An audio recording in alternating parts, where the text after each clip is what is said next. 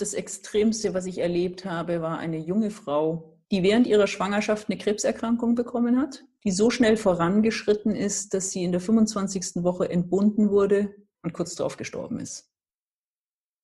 Viele Menschen glauben, wenn man in die Palliativmedizin geht, das ist ja ein ziemlich frustraner Job, weil es sterben ja alle Menschen. Und ich sage immer, wir müssen für uns Erfolg umdefinieren. Ich hatte mal eine 50-jährige Krankenschwester, die gestorben ist, die sagte zu mir, mein Gott, ich habe doch noch gar nicht gelebt. Das sind bittere Erkenntnisse am Lebensende, weil das Leben ist dann vorbei. Menschen und Marken, die in keine Schublade passen. Inspiration für Leben und Karriere. Das ist der Andersmacher Podcast mit Wirtschaftswissenschaftler, Model und Berater Dr. Aaron Brückner.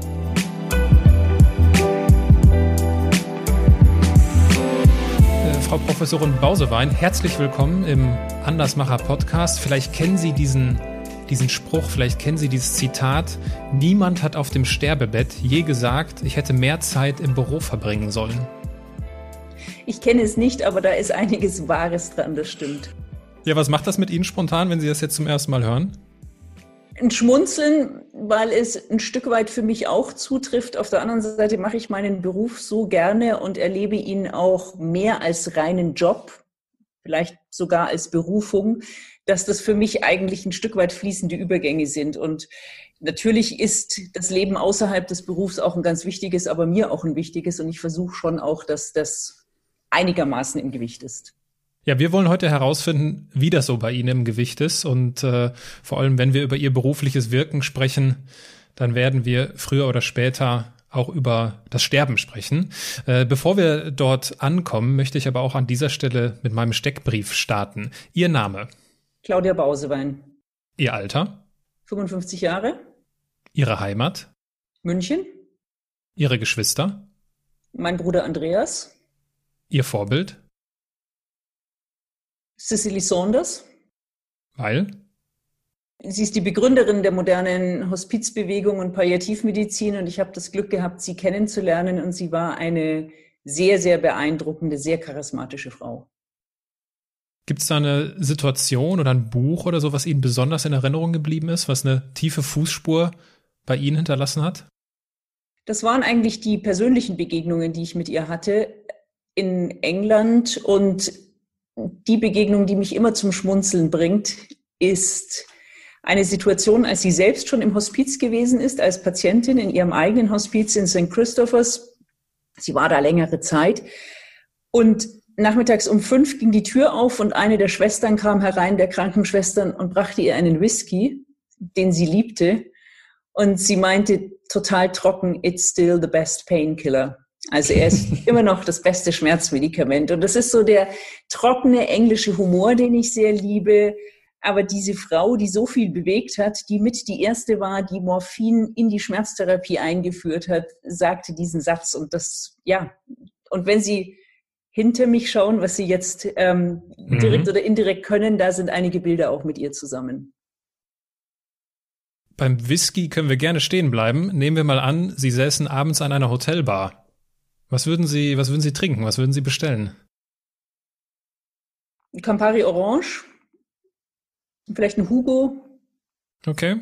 Stellen wir uns vor, ich säße auch an dieser Bar. Mhm. Und äh, wir würden irgendwie ins Gespräch kommen. Wir würden uns äh, beginnen, über unsere Getränke zu unterhalten. Hugo, ja, darauf würde ich mich auch noch einlassen. Äh, ich würde Sie mit Sicherheit dann irgendwann fragen, Mensch, das ist ja hier ein ganz sympathisches Zusammenkommen. Was machen Sie denn, was machen Sie denn so beruflich?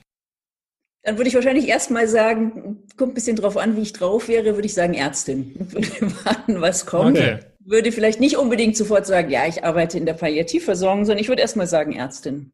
Warum? Warum? Was ist was der Grund? Ich rede sehr oft über das, was ich mache und das ist bei den, beim Gegenüber variiert es von großem Interesse bis zu einer gewissen Art von Irritation, Ablehnung, weil die meisten Menschen in der Zwischenzeit doch wissen, was es bedeutet und das natürlich sehr schnell auch in Themenbereiche geht, die die Menschen sehr betroffen machen. Und deswegen würde ich vielleicht erst mal abwarten. Ich meine, die meisten fragen danach, was ich genau mache und dann würde ich Ihnen sagen, ich arbeite in der Palliativmedizin. Und wenn Sie mich jetzt etwas fragend anschauen und sagen, das haben Sie noch nie gehört, den Begriff kennen Sie nicht, dann erkläre ich immer oder frage die Menschen, ob sie wissen, was ein Hospiz ist. Und das wissen die meisten Menschen in der Zwischenzeit schon. Und erkläre dann, das ist die medizinische Fachrichtung zur Hospizarbeit sozusagen. Mhm. Ich möchte an dieser Stelle kurz, äh, kurz ausholen. Ich bekomme ja viele viele Anfragen äh, für diesen für diesen Podcast von Menschen, die gerne in diesem Podcast auftreten würden und äh, wonach ich ja suche, das sind ja meine Andersmacher. Äh, die Andersmacher definiere ich, das muss man ja irgendwie definieren, äh, das kommt man ja nicht weiter im Leben, äh, nach drei Kategorien. Das sind Menschen mit einem Bruch in der Biografie, äh, also eine frühere Investmentbankerin, die heute DJ beispielsweise ist, oder das ist eine bunte Biografie, Menschen, die viele Dinge auf einmal machen, wo man sich so denkt, was machst du denn jetzt eigentlich wirklich?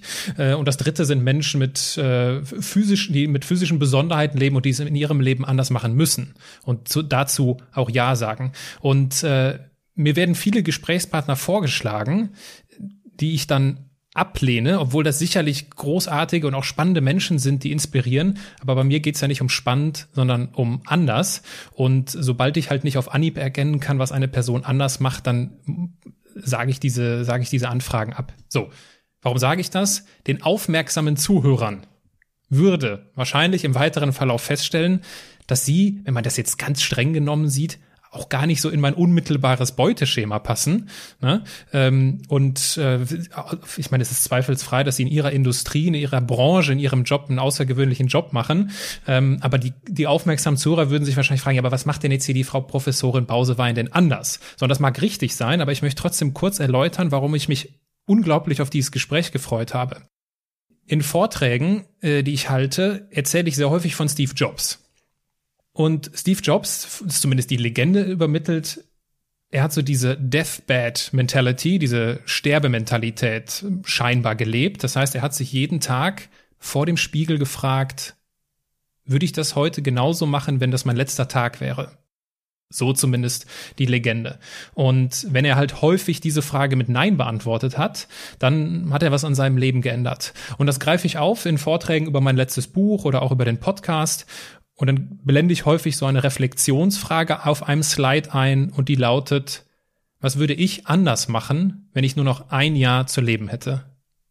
Und ich habe bei Ihnen gelesen, dass übers Sterben zu reden hat noch niemanden umgebracht und das finde ich großartig. Ganz im Gegenteil.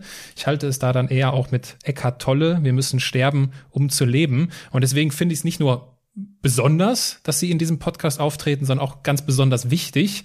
Und äh, weil wir Ihre Arbeit, Ihr Wirken heute zum, zum Anlass nehmen können, ja, den Blick auf unsere 24 Stunden zu verändern. Und das hat halt aus meiner Sicht ganz viel auch mit dem Andersmachen zu tun. So. Genug der langen Vorrede, genug der langen Erläuterung. Nutzen wir die gemeinsame Zeit. Äh, und da würde mich interessieren, wie viel Palliativmedizinerin steckte denn in der siebenjährigen Claudia? In der siebenjährigen Claudia, glaube ich, steckte kaum eine Palliativmedizinerin.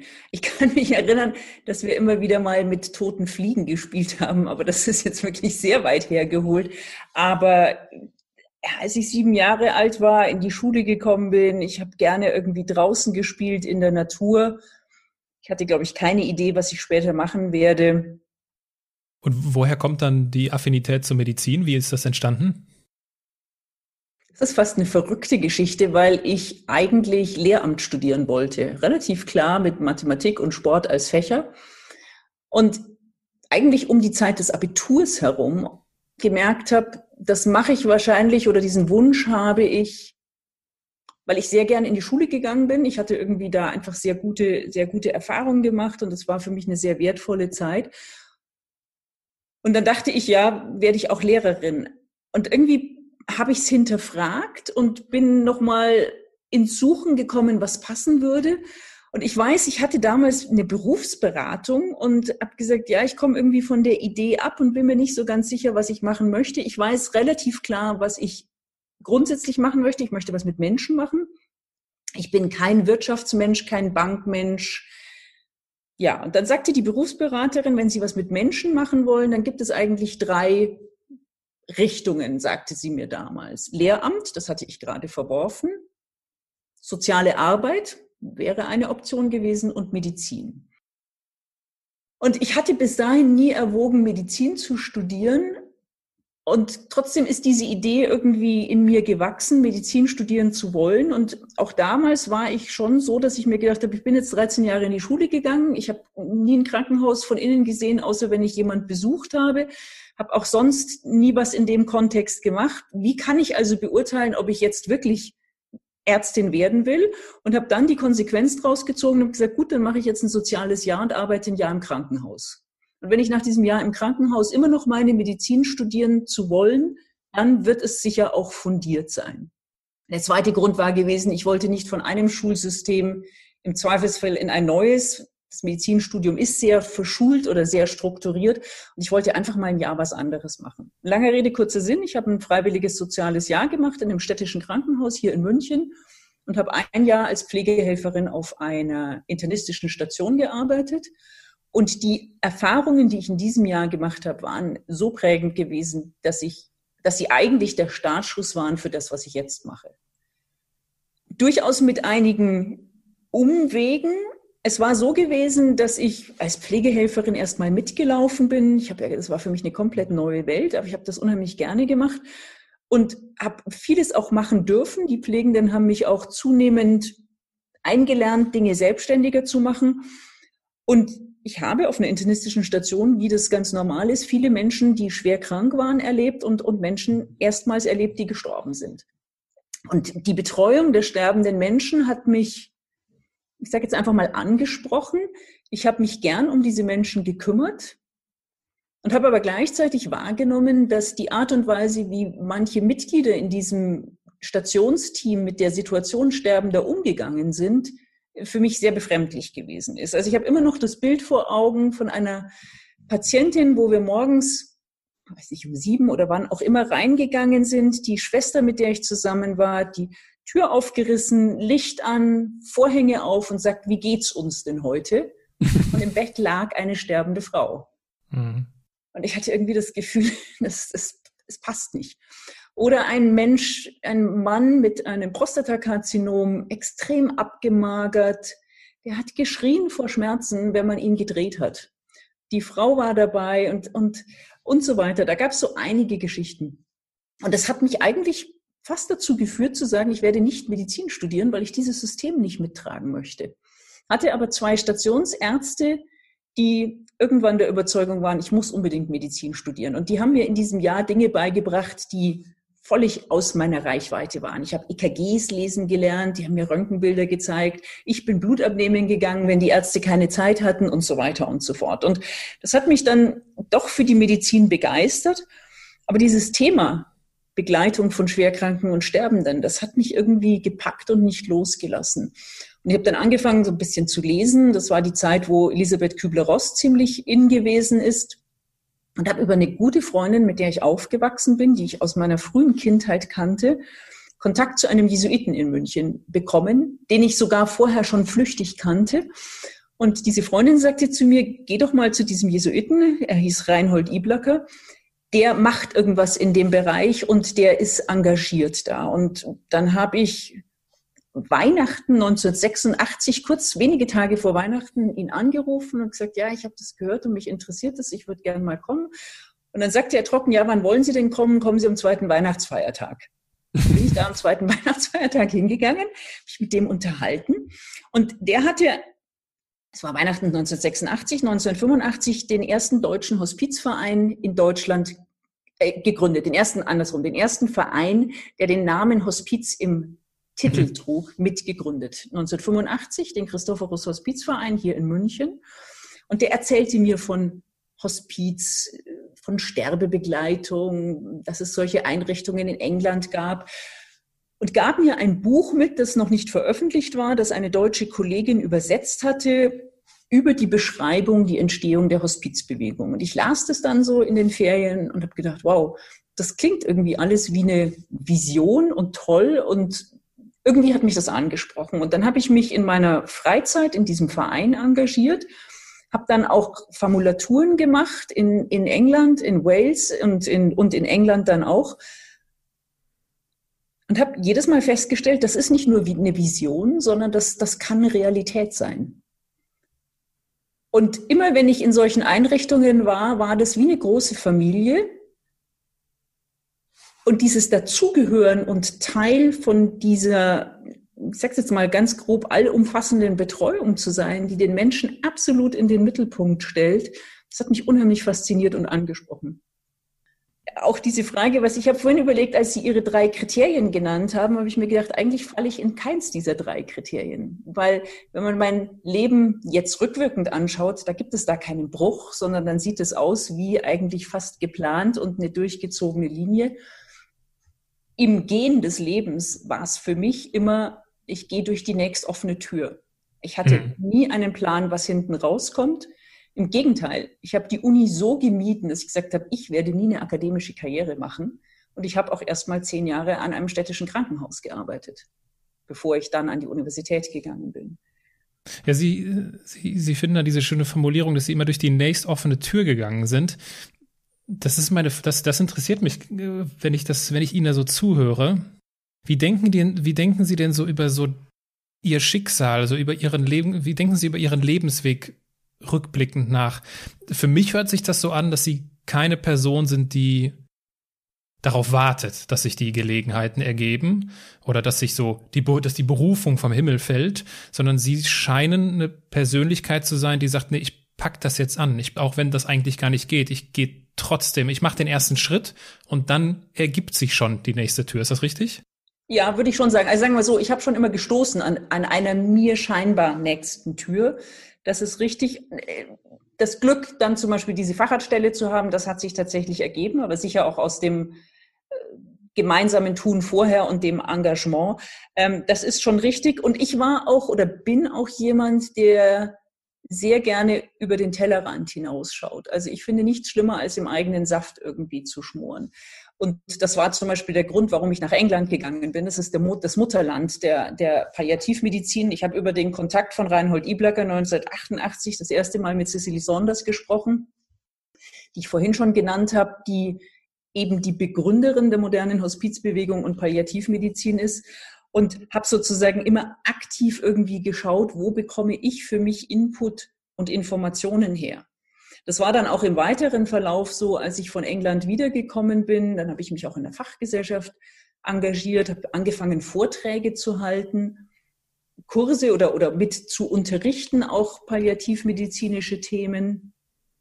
Und irgendwann kam ich an den Punkt, das war dann schon 2001, wo ich gedacht habe, ich gebe immer weiter, an Informationen, an Erfahrungen und das macht mir große Freude und war mir wichtig, aber ich hatte das Gefühl, ich brauche mal wieder Input für mich.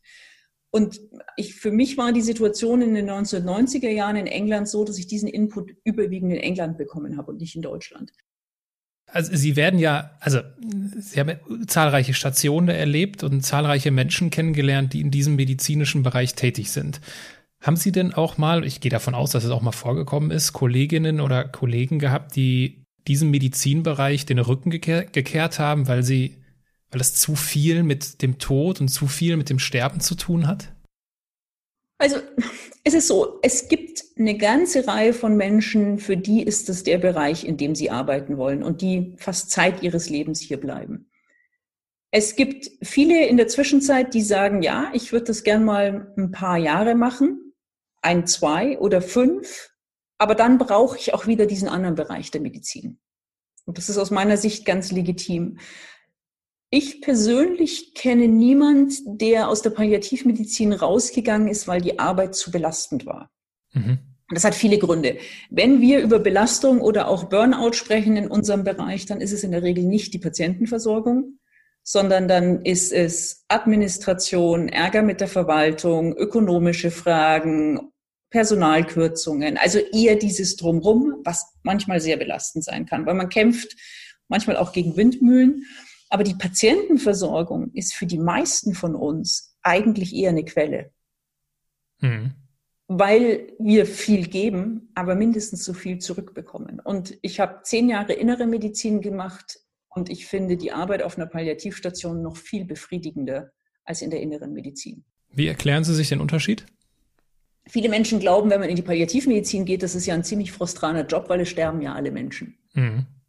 Und ich sage immer, wir müssen für uns Erfolg umdefinieren. Wenn ich als Erfolg definiere, dass Menschen gesund werden, geheilt werden und möglichst lange leben, dann ist es absolut frustrant, was wir machen. Für uns ist und für mich persönlich ist Erfolg, wenn ich Menschen in einer schwierigen Lebensphase begleiten kann und sie unterstützen kann, ermöglichen kann, dass die Schmerzen weniger sind oder vielleicht sogar ganz verschwinden, andere belastende Symptome nicht auftauchen, äh, Entschuldigung, nicht auftauchen, sondern äh, gelindert werden. Wenn wir Menschen in ihrer psychischen Verfassung wahrnehmen und sie unterstützen bei der Bewältigung der Erkrankung, wenn wir sie bei existenziellen Fragen unterstützen, die zumindest hören, auch wenn es nicht immer Antworten gibt. Da gibt es oft gar keine Antworten. Wenn wir die Angehörigen unterstützen und wenn wir dann plötzlich merken, wie anders das Leben aussehen kann mit dieser Art von Betreuung.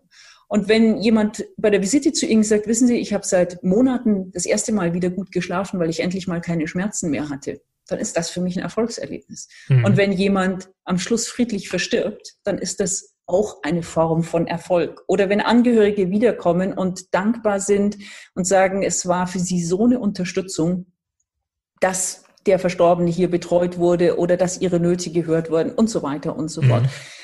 Und das ist, ich sag sogar manchmal suffisant, wenn ich hier mich über was aufrege oder meine Probleme zu haben, dann brauche ich nur auf die Station ein Stockwerk höher zu gehen und mir die Patientenschicksale anzuschauen oder auch anzuschauen, was manche Menschen im Leben an Päckchen bekommen. Das ist ja nicht nur die eine Erkrankung. Das ist vielleicht eine zerbrochene Familie. Das sind drei oder vier Erkrankungen. Das ist der Tod von einem Kind und dann des Lebenspartners. Also es gibt so viele Lebenssituationen, wo man eigentlich extrem dankbar sein muss oder ich dankbar bin für das, was ich habe. Und da relativiert sich viel. Und ich glaube, das ist der Grund, warum wir alle sagen, ja, es ist belastend, es ist manchmal auch, auch sehr schmerzhaft oder auch ich habe manchmal Tränen in den Augen, vielleicht nicht mehr so, so oft, weil ich das schon sehr viele Jahre mache. Aber es ist aus meiner Sicht nicht so, dass ich sage, ich muss da jetzt raus. Jetzt muss man aber auch korrigierend dazu sagen, ich sitze jetzt nicht mehr täglich am Krankenbett. Mhm. Und die, die Kolleginnen und Kollegen, die sozusagen immer an vorderster Front sind, die berichten schon auch, dass sie da stärkere Belastungen wahrnehmen. Mhm. Gibt es denn auch mit natürlich mit, mit Respekt vor äh, Anonymität, gibt es ein, ein Patientenschicksal, was Sie besonders emotional in Erinnerung haben? Ja, also das, was mir, glaube ich, ich glaube, mit das Extremste, was ich erlebt habe, war eine junge Frau, Ende 20, Anfang 30, die während ihrer Schwangerschaft eine Krebserkrankung bekommen hat, die so schnell vorangeschritten ist, dass sie in der 25. Woche entbunden wurde und kurz darauf gestorben ist. Das war sicher mit Abstand eine der extremsten Situationen, die ich, die ich erlebt habe einfach, ja, dieses junge Leben, dieses kleine Kind, in der 25. Woche war die Tochter natürlich noch auf der ähm, Neonatologie, in der Neugeborenenstation. Der Vater hat sich gekümmert und ich, ich weiß gar nicht mehr, ich glaube, die Frau ist da schon auch immer wieder hingegangen, aber das war auch hier, das war eine Wahnsinnsbelastung, weil ich meine, ich habe das vorhin gesagt, es gibt existenzielle Fragen, auf die gibt es keine Antwort. Ich meine, fragen Sie mal, warum muss jemand sowas erleben? Warum muss hm. diese Frau da, da gibt es keine Antworten drauf und die Fragen sind da und die müssen ein Stück weit auch stehen bleiben dürfen. Da bin ich immer, immer sehr, das ist für mich ein ganz wichtiger Punkt, dass, dass es Fragen gibt, die müssen ausgesprochen werden. Das heißt aber nicht, dass man sie beantworten muss. Und es mhm. gibt auf so eine Frage aus meiner Sicht keine Antwort. Und wenn es überhaupt eine Antwort geben könnte, dann, dann auch wenn es jetzt nicht so extreme Situationen sind, dann können es nur die Betroffenen finden und wir können sie unterstützen, die Antwort zu finden. Aber ich kann doch nicht eine Antwort geben, wenn jemand sagt, ein Patient, der Mitte 60 ist und jetzt eigentlich in Ruhestand gehen will und jetzt hat er eine weit fortgeschrittene Erkrankung, liegt bei uns im Sterben. Wenn der fragt, warum werde ich denn jetzt gerade oder ich wollte doch jetzt erst anfangen zu leben. Mhm. Was sagt man da, ja? Also da, wie gesagt, wenn überhaupt, können wir die Menschen unterstützen, selber eine Möglichkeit zu finden, mit dieser Lebenssituation zurechtzukommen. Ja, und das machen sie, indem sie darüber schreiben. Und zuletzt haben sie, äh, das äh, unter anderem, genau, äh, zuletzt haben sie das Buch 99 Fragen an den Tod geschrieben. Und äh, es gibt diesen schönen Elevator Pitch bei Ihnen, den ich so unglaublich gut finde. Ich zitiere. Stellen Sie sich vor, Sie könnten den Tod treffen, ohne dass er Sie gleich mitnimmt. Und Sie könnten ihm alle Fragen stellen, die Sie hätten. Also besser kann man ein Buch einfach nicht äh, gleichzeitig spannend und gut auf den Punkt bringen. Wie sind Sie denn mit Ihrem Co-Autor, das ist der Rainer Simada, habe ich mir hier notiert, auf die, auf die Idee gekommen, dieses Buch zu schreiben? Ganz ehrlich, die ursprüngliche Idee stammt von Rainer. Der kam auf mich zu. Wir kennen uns seit ähm, vielen Jahren, haben uns in London kennengelernt. Er ist Österreicher, hat aber in St. Christophers als Physiotherapeut gearbeitet und während unserer Londoner Zeit haben wir uns kennengelernt und dann über die Jahre Kontakt gehabt. Und der Rainer lief, rief mich irgendwann an, hat gesagt, du, ich habe eine Idee für ein Buch, machst du mit?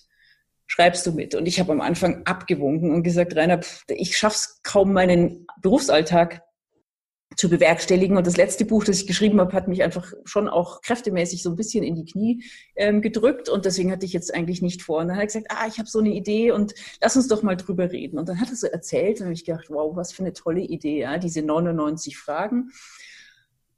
Und dann haben wir irgendwie beschlossen, ich, ja, ich bin sehr begeisterungsfähig, was mir dann manchmal ähm, was auch eine Falle ist, weil dann muss die Arbeit auch umgesetzt werden. Aber ich ja. muss sagen, dieses Buch zusammen zu schreiben, ist uns eigentlich erstaunlich leicht von der Hand gegangen. Und wir haben gemeinsam geschrieben, in dem Sinn, dass wir uns am Anfang zusammengesetzt haben und wir haben beide erstmal Fragen gesammelt. Rainer hat in seinem Umfeld gefragt, ich habe gefragt, natürlich aus der eigenen Erfahrung. Wir haben erstmal ein Brainstorming über Fragen gemacht, dann haben wir sie ein bisschen sortiert und dann haben wir sie unter uns aufgeteilt, wer welche Fragen schreibt. Und immer wenn was geschrieben wurde, hat es der andere überarbeitet. Und so ging das so ein mhm. bisschen hin und her. Und ich weiß gar nicht mal, wie, wir haben es, glaube ich, in knapp acht Monaten oder sowas geschrieben gehabt. Also das ging eigentlich oder sogar ein bisschen weniger. Und das war, ich hatte irgendwann mal zu ihm gesagt, weißt du, ich habe das Gefühl, dieses Buch will wirklich geschrieben werden. Weil es so das Gefühl hatte, es ging so leicht von der Hand und der Rainer hat über seine Erfahrung in St. Christophers, jetzt ist er Bildungsreferent bei Hospiz Österreich, also der kommt genauso voll aus der aus diesem Bereich heraus, hat eine therapeutische Ausbildung. Also er bringt ganz viel mit, wo wir uns extrem gut ergänzt haben, weil ich natürlich mehr die fachlich medizinische Seite mitbringe. Und, und das, das war wirklich eine schöne Erfahrung, dieses Buch zu schreiben. Und auf der Suche nach einem Verlag haben wir dann auch ziemliches Glück gehabt mit Unterstützung das ist natürlich auch ein sehr professionelles Geschäft, aber auch zu spüren, so ein großer Verlag, da sitzen dann plötzlich irgendwie die Verlagsleitungen vor einem und sagen, wir haben das bei uns in der Redaktionskonferenz besprochen und alle waren dafür, dass wir dieses Buch machen. Ja. Und mhm. wir haben ganz, ganz viel positives Feedback bekommen, Unterstützung bekommen. Und so ist es dann eigentlich auch relativ schnell entstanden. Mhm. Drömer ist der Verlag, das nur der Vollständigkeit halber. Jetzt haben Sie, ist ja nicht Ihr erstes Buch. Ähm, das ist ja nicht Ihr erstes Buch, wo Sie über den Tod und das Sterben schreiben. Was haben Sie denn in diesem Buch Neues über den Tod gelernt? Über den Tod gelernt. Naja, aus den Erfahrungen, die der Rainer hat und, und meinen, da kommen natürlich immer wieder neue Aspekte dazu, wenn man so eng zusammenarbeitet. Ich habe ja hier auch ein multiprofessionelles Team und, und viele Therapeuten im Team, aber so bei diesem sehr engen Arbeiten und dann auch Ringen um Begrifflichkeiten und Worte. Und es gab schon so ein paar Aspekte, wenn Sie es gelesen haben, Rainer hat irgendwann diese, diese Anekdote gebracht mit dieser 50-50-Regel. Ja? Wir müssen eigentlich nicht 100 Prozent für den Patienten oder die Patientin tun, sondern die müssen auch was machen oder wir müssen denen einen gewissen Raum lassen.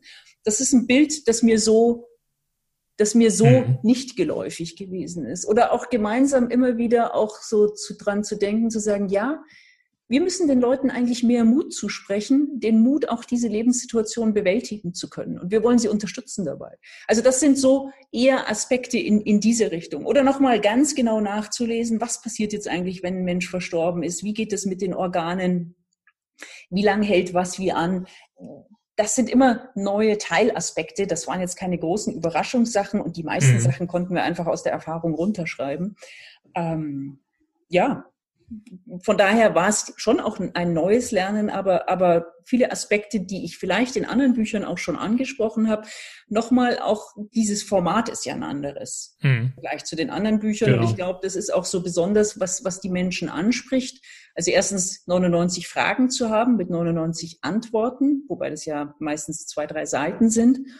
Was dem Leser und der Leserin erlaubt, nicht das Buch von A bis Z lesen zu müssen, sondern ich kann auch sagen, jetzt bin ich in der Lebenssituation und mich interessiert genau das. Dann lese ich es einfach mal nach. Und das andere ist, dass wir uns entschieden haben, das war, glaube ich, so ein bisschen mutig am Anfang, die, den Leser und die Leserin direkt anzusprechen. Also nicht nur dieses stellen Sie sich vor, Sie treffen den Tod, Sie können ihm alle Fragen stellen, sondern das ist ja immer wieder, wenn Sie in so einer Situation sind, überlegen Sie sich mal, wie es Ihnen geht. Sie könnten so und so vorgehen oder hier kriegen Sie Informationen her. Dadurch wird es ein sehr, sehr persönliches Buch. Mhm. Ich kann ja mal einen kurzen Überblick geben über das Buch. Besteht aus mehreren Teilen und äh, ich, ich gehe da einmal kurz durch, dann können unsere Hörerinnen und Hörer sich das, glaube ich, auch gut vorstellen. Also es gibt äh, der erste Teil, der handelt vom Blickwinkel des äh, der Sterbenden, beispielsweise mit der Frage, wie gehe ich mit der Nachricht um, dass ich sterben werde. Der zweite Teil behandelt dann den Blickwinkel der Angehörigen. Beispielhaft die Frage, darf ich mit sterbenden Menschen lachen? Der dritte Teil handelt davon, handelt so von grundsätzlichen Dingen zur guten Begleitung am Lebensende, also die Frage, welche Möglichkeiten hat ein schwer erkrankter Mensch, der nicht mehr leben will? Der vierte Teil handelt von oder hat die Überschrift Die Krankheit schreitet voran und das Sterben wird sichtbarer. Und da gibt es die Frage hinsichtlich der Depression, was hilft, wenn die Traurigkeit alles überschattet? Dann gibt es den fünften Teil, das ist dann die Sterbephase mit der Frage, beispielhaft, darf ich vor dem Sterbenden weinen? Der sechste Teil handelt dann vom Tod und von den Abläufen, das, was mit dem Verstorbenen passiert. Und zum Beispiel der Frage, wie verändert sich der Körper, nachdem der Tod eingetreten ist? Und der siebte Teil, das ist die Trauer, mit der Frage, wie lange dauert eigentlich Trauer? Das sind 99 Fragen, das ist sehr umfangreich und das reicht ja von der Lebensphilosophie bis hin zu so, so fast schon administrativen Dingen, ja. Äh, bei welcher Frage haben Sie, bei welcher Frage von diesen 99 äh, haben Sie denn persönlich am meisten über das Leben gelernt? Das ist eine schwierige Frage. Ich weiß gar nicht, ob ich es an einer Frage festmachen würde. Bei welcher Frage habe ich am meisten über das Leben gelernt? Naja, es ist schon diese, das ist nicht eine Frage, aber in der Antwort steckt es drin und das erinnert mich an das, was Sie von Steve Jobs gesagt haben. Ein Blickwinkel, den ich immer wichtig finde in Bezug auf mein eigenes Leben, und, und ich glaube, das ist, kann auch eine wichtige Hilfe sein, wenn ich sterben werde und schaue auf mein Leben zurück. Wie möchte ich es denn gelebt haben? Wie möchte ich entschieden haben? Und das ist schon das, was ich immer wieder natürlich auch mir selber vor Augen führen muss. Ich bin nicht so gut wie Steve Jobs, dass ich jeden Abend in den Spiegel schaue und was mir überlege, was wäre jetzt wenn. Aber, aber diese Frage, wie möchte ich entschieden haben, wenn ich zurückschaue, das hilft mir durchaus auch in aktuellen Entscheidungen. Oder wie möchte ich gehandelt haben? Also schon auch die Frage, was würde ich denn gern anders gemacht haben? Auch aus der Erfahrung heraus, dass es mir immer ja, fast einen Stich gibt, wenn Menschen sagen, ich hatte mal eine 50-jährige Krankenschwester, die gestorben ist. Die sagte zu mir, und ich kannte die, weil wir früher zusammengearbeitet haben, die sagte zu mir, mein Gott, ich habe doch noch gar nicht gelebt. Mhm.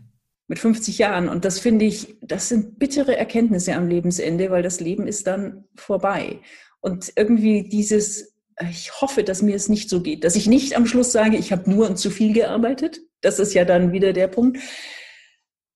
Und ich habe hoffentlich auch so bewusst gelebt, dass ich mein Leben nicht nur an mir vorüberziehen sehe. Also das ist, also da, da fange ich innerlich an zu weinen, äh, wenn man das mit 50 so formuliert, ne? So ist also. es, ja.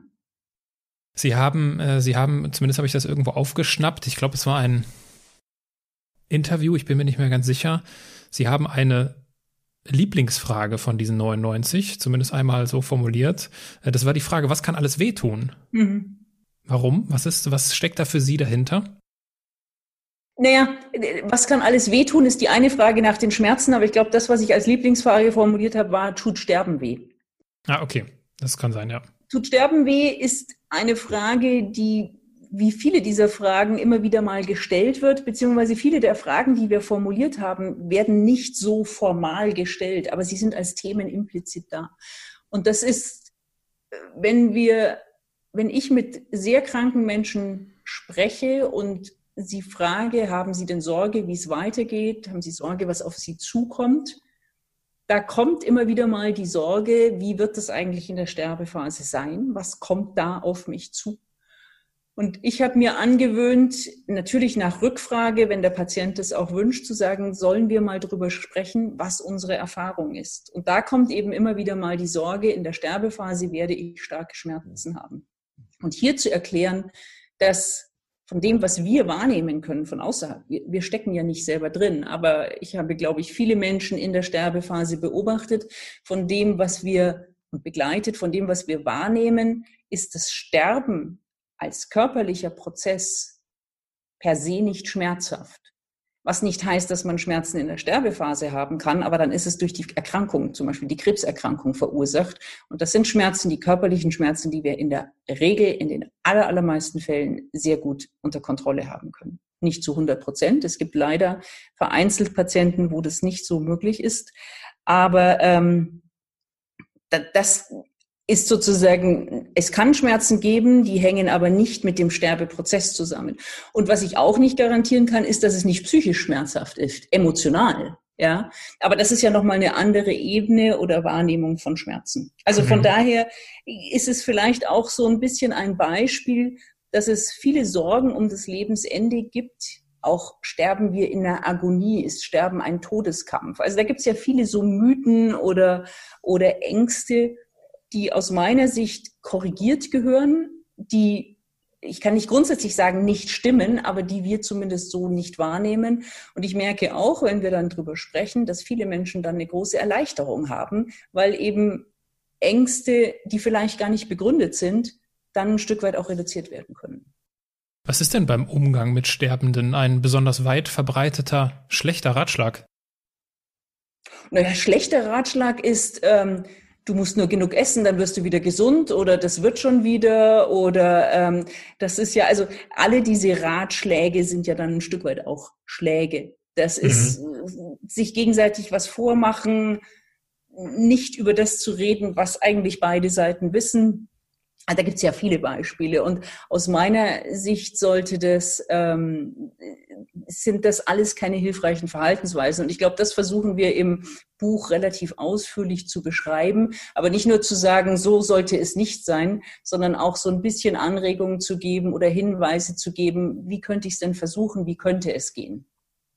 Ja, zum Beispiel mit der Frage 68, was nehmen Menschen in der Sterbephase noch wahr? Das fand ich spannend wenn ich das spannend nennen darf, äh, äh, dass der Hörsinn am längsten bleibt. Und das bedeutet also, dass ich immer davon ausgehen muss, auch wenn die sterbende Person quasi körperlich keine Reaktion mehr zeigt, dass die Wahrscheinlichkeit gar nicht so klein ist, dass die Person mich noch hört, ne? Ja. Das beobachten wir, also das beobachte ich regelmäßig bei Visiten. Wenn wir zu den Menschen gehen, der wirklich in der Sterbephase in den letzten Stunden oder wenigen Tagen des Lebens ist und scheinbar nicht mehr kontaktfähig ist. Das heißt, er reagiert nicht so, wie wir jetzt irgendwie reden können, sondern der liegt im Bett, die Augen geschlossen. Dann gehe ich immer zu den Patienten, lege meine Hand auf die Schulter, beziehungsweise jetzt unter Corona-Zeiten natürlich nicht, aber ähm, sonst sehr gerne und spreche die Menschen an und sage, hallo Herr Mayer, wir kommen zu Ihnen, wir wollen schauen, wie es Ihnen geht. Dann kann es sein, dass man merkt, da kommt eine Reaktion. Und wenn die Reaktion nur ist, dass sich vielleicht die Gesichtszüge verändern, dass jemand ein bisschen schneller atmet, dass jemand vielleicht doch die Augen aufmacht. Oder dann die andere Variante, dass Angehörige da sind und wir dann natürlich auch viel mit den Angehörigen reden, gerade auch über den Patienten reden. Und genau dasselbe passiert, dass sie merken, der wird plötzlich unruhig, der atmet schneller, macht vielleicht doch mal die Augen auf. Was mich dann auch immer dazu veranlasst zu sagen, ja, Sie kriegen mit, dass wir über Sie reden und wir sprechen gerade drüber, wie wir schauen können, dass es Ihnen gut geht, dass es Ihnen besser geht. Also die Menschen sozusagen dann auch direkt ansprechen. Mhm. Aber die nehmen das wahr. Und das ist auf der anderen Seite für mich immer auch eine wichtige Ermunterung für die Angehörigen. Eine vertraute Stimme, ein vertrauter Mensch wird wahrgenommen. Hautkontakt neben dem Gehör ist sicher etwas, was ganz lange funktioniert. Und eine Hand auf dem Arm, auf der Hand drauf, kann unheimlich beruhigen. Oder wenn Angehörige sich das trauen, sich auch zum Patienten ins Bett zu legen. Mhm. Warum nicht auch zu einem sterbenden Menschen?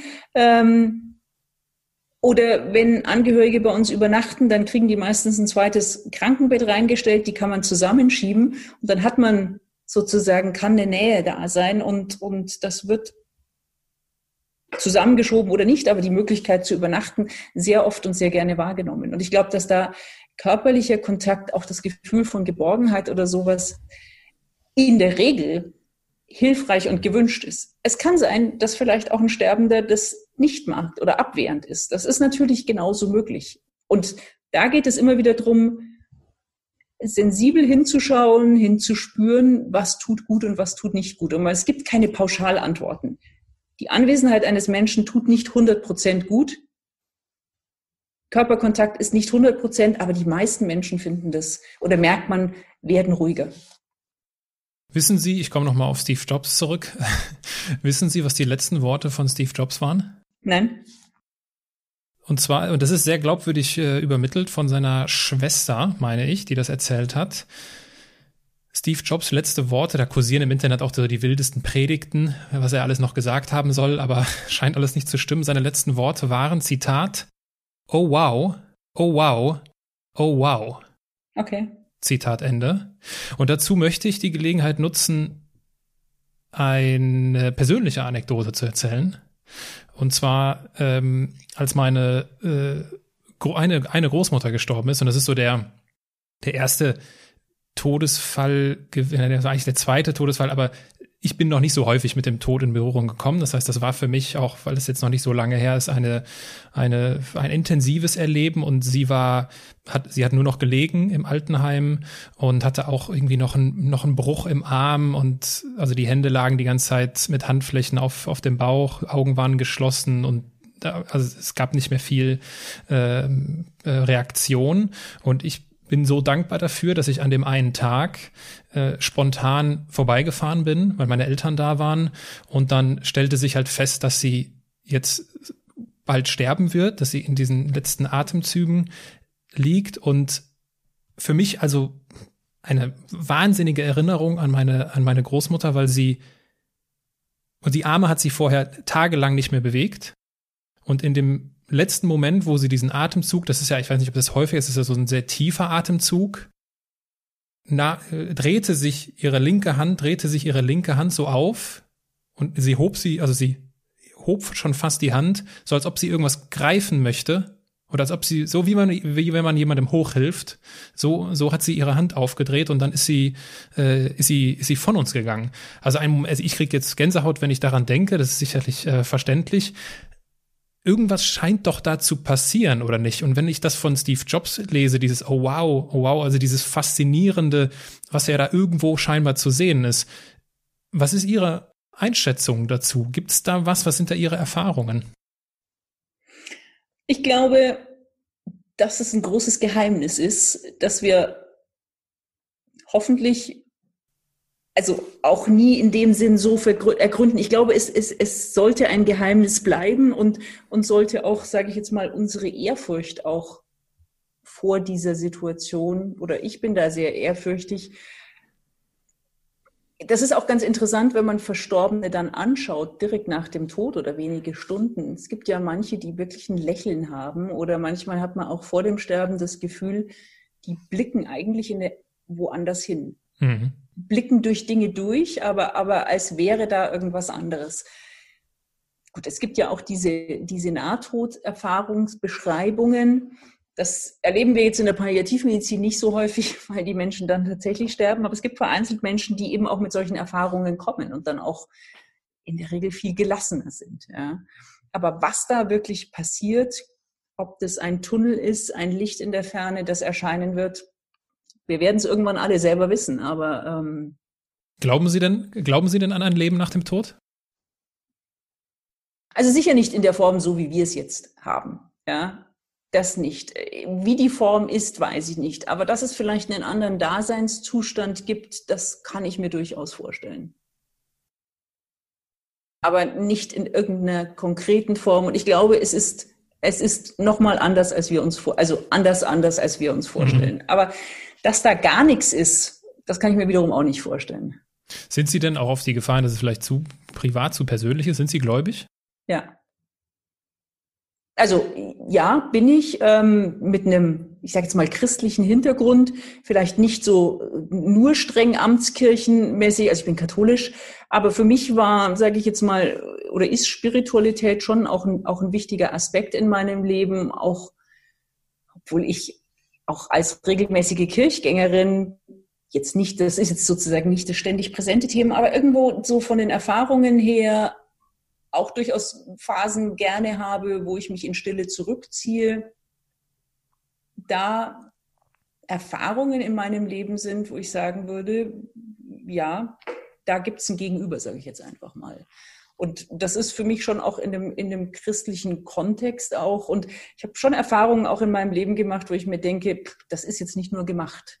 Ja, also mhm. so, auch wenn es um innere Dinge geht, um Entscheidungen oder auch sich mal wieder zu erden, dann gibt es Momente, und ich meine, die Momente sind, glaube ich, deswegen so wenig, weil mein Leben so voll ist und ich so mit mir und meinem Leben beschäftigt bin, dass ich manchmal einfach viel zu, zu bin, um offener zu sein für, für, für anderes oder weiteres. Aber das ist schon auch eine Dimension, die, die mir wichtig ist, die mich trägt und die ich auch nicht missen möchte. Mhm.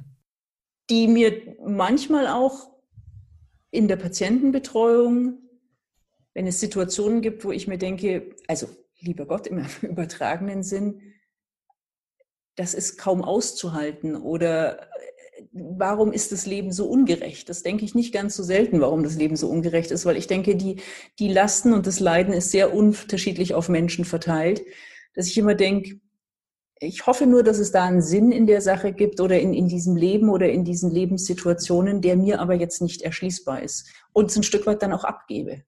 Mhm. Und sagen ja. kann, ich kann es nur mittragen und aushalten.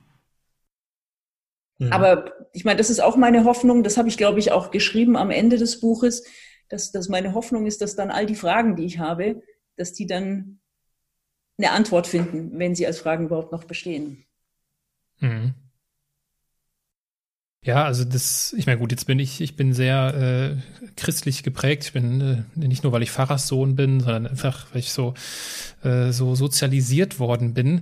Ähm, und diese Situation, also die Situation von meiner Großmutter, die ich geschildert habe, also das ist für mich, für mich ist das total klar, dass es da etwas gibt nach unserem, nach unserem Tod. Für mich, also für, für mich macht alles andere einfach keinen Sinn. Ich kann alles andere äh, nicht nachvollziehen, dass es dann gewesen sein soll. Und ich finde, das, das wusste ich nämlich noch nicht. Das habe ich in der Vorbereitung zum Gespräch äh, herausgefunden, dass Steve Jobs so von uns gegangen ist, mit dieser, mit dieser Faszination auf, da, von dem, was da, oder mit dieser Vorfreude schon fast, das war so richtige Vorfreude scheinbar, die er dort äh, äh ja irgendwie kommuniziert hat. Und das, jetzt mag das irgendwie naiv sein, weil man es wahrscheinlich nie herausfinden wird und ich, da, da teile ich ihre Einschätzung hoffentlich nicht. weil sonst nehmen wir dem Leben, glaube ich, ganz viel mhm. Spannung und auch irgendwie so die Schönheit. Ähm, aber für mich ist das ganz klar, dass es da was gibt. Also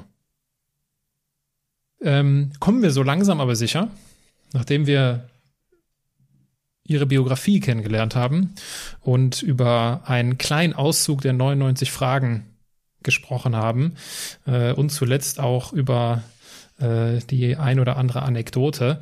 Äh, kommen wir so langsam aber sicher zum Abschluss unseres Gespräches. Und da würde ich äh, ganz getreu meines äh, Formates hier zu den Halbsätzen kommen. Die Halbsätze, ich lese Ihnen einen Satz vor und Sie beenden ihn spontan. Ganz in meinem Element bin ich, wenn? Wenn ich in den Bergen bin. Meine Definition von Karriere ist? kann man zum Teil planen, muss aber auch geschehen. Wenn ich beginne an mir zu zweifeln, dann? Versuche ich mit drüber, jemand drüber zu sprechen. Wir haben die 99 Fragen an den Tod gehabt, deswegen ergänze ich eine hundertste Frage. Wenn ich dem Leben, dem Leben, eine Frage stellen könnte, dann? Wie schon gesagt, warum ist es manchmal so ungerecht? Frau Professorin Bausan, gibt es etwas, was Sie uns abschließend noch mit auf den Weg geben möchten? Ich glaube, wir haben so viele Bereiche abgedeckt und ich glaube, das Anliegen, was wir mit dem Buch vermitteln wollen, ist den Mut zu haben, sich diesem Thema zu öffnen, sich ein Stück weit damit, so gut es geht, auseinanderzusetzen, zu, drüber zu sprechen, Dinge zu regeln, die für uns wichtig sind, damit wir nicht am Schluss, wenn es dann vielleicht sehr eng wird, vollkommen überfahren sind von dieser Situation. Ja, ich glaube, wir dürfen uns alle vor Augen führen, dass es kein erstrebenswertes Ziel ist, mit äh, über 50 sagen zu müssen plötzlich, ich habe ja nie gelebt. Mhm. Und ich glaube, äh, wenn es etwas mitzunehmen, äh, wenn es nur eine Sache sein sollte, dann doch diese kleine kurze Anekdote. Ich bedanke mich ganz herzlich für die, für die fachliche Expertise, aber auch Ihren ganz persönlichen Blick auf das Leben und den Tod und bedanke mich für Ihre Zeit. Ich danke für die Gelegenheit und das tolle Interview. Vielen Dank.